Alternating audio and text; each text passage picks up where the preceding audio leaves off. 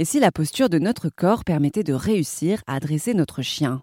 Selon Marine Sana, une éducatrice canin établie dans le Jura, on peut dialoguer avec Médor grâce à notre corps et permettre ainsi de mieux comprendre ses craintes et son comportement.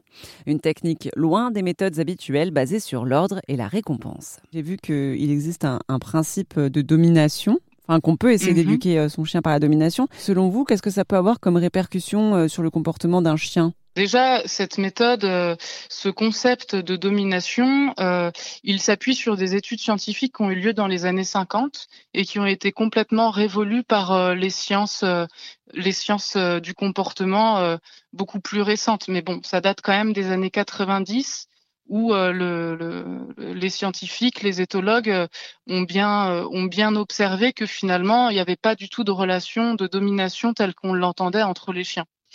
Donc, euh, pour moi, c'est vraiment une méthode euh, qui n'est pas du tout à jour en prenant en compte euh, les, études scientifiques récentes et qui génère énormément de stress chez le chien et, où celui-ci est vraiment mal considéré dans, ses capacités intellectuelles, dans sa communication et dans sa sensibilité aussi émotionnelle. Avoir un ascendant sur un chien et avoir du contrôle et générer de l'intimidation chez lui, c'est pas ce qui va nous permettre d'avoir euh, une bonne relation avec lui et, ce n'est pas ce qui va lui permettre de se sentir euh, épanoui euh, dans, son lien avec l'humain et puis même dans sa vie.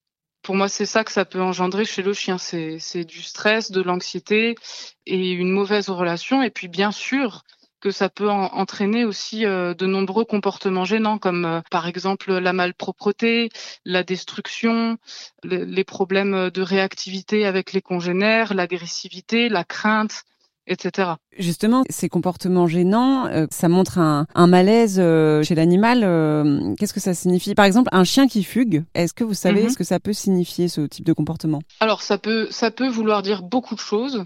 C'est pour ça que cette approche, elle est, elle est systémique, parce que on ne va pas résumer un comportement gênant à une chose spécifique, mais un chien qui fugue, par exemple, la question qu'on va, les questions qu'on va se poser, c'est est-ce que ses besoins de promenade sont suffisamment remplis et correctement remplis Comment est la relation avec l'humain? Est-ce que euh, il y a euh, une relation conflictuelle ou non? Euh, Après, ça peut être aussi un chien qui fugue parce que parce que il est c'est un mâle entier et que ou une femelle qui est en chaleur et du coup qui va chercher un partenaire pour une reproduction. Ça peut être ça peut être beaucoup de choses en fait. Euh, ça peut être aussi un chien qui a peur euh, euh, d'un bruit et qui du coup s'enfuit. Ça peut être vraiment, vraiment beaucoup de, choses. Et par exemple, un comportement d'un chien qui tirerait fort sur une laisse, qu'est-ce que ça mhm. signifie à ce moment-là? Ça pourrait venir, par exemple, d'un chien qui qui n'est pas, hum, comment dire, qui n'est pas sorti de manière à remplir correctement ses besoins d'exploration olfactive. Donc, par exemple, un chien qui est toujours sorti en laisse courte, euh, ben forcément il va tirer en laisse parce qu'en fait il n'a pas suffisamment d'espace euh, pour se déplacer et pour explorer, pour renifler des, choses.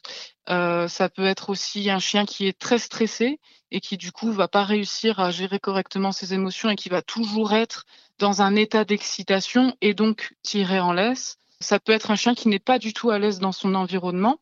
Donc par exemple, si on, j'imagine qu'on est en ville et que le chien tire en laisse, ça peut être parce que l'environnement est très anxiogène pour ce chien-là. C'était Marine Sana pour RZN Radio, une éducatrice canin installée dans la commune de Mézo, dans le Jura. Marine a obtenu son brevet professionnel d'éducatrice canin en 2016 et c'est lors d'un stage qu'elle a découvert cette méthode appelée à l'écoute du chien.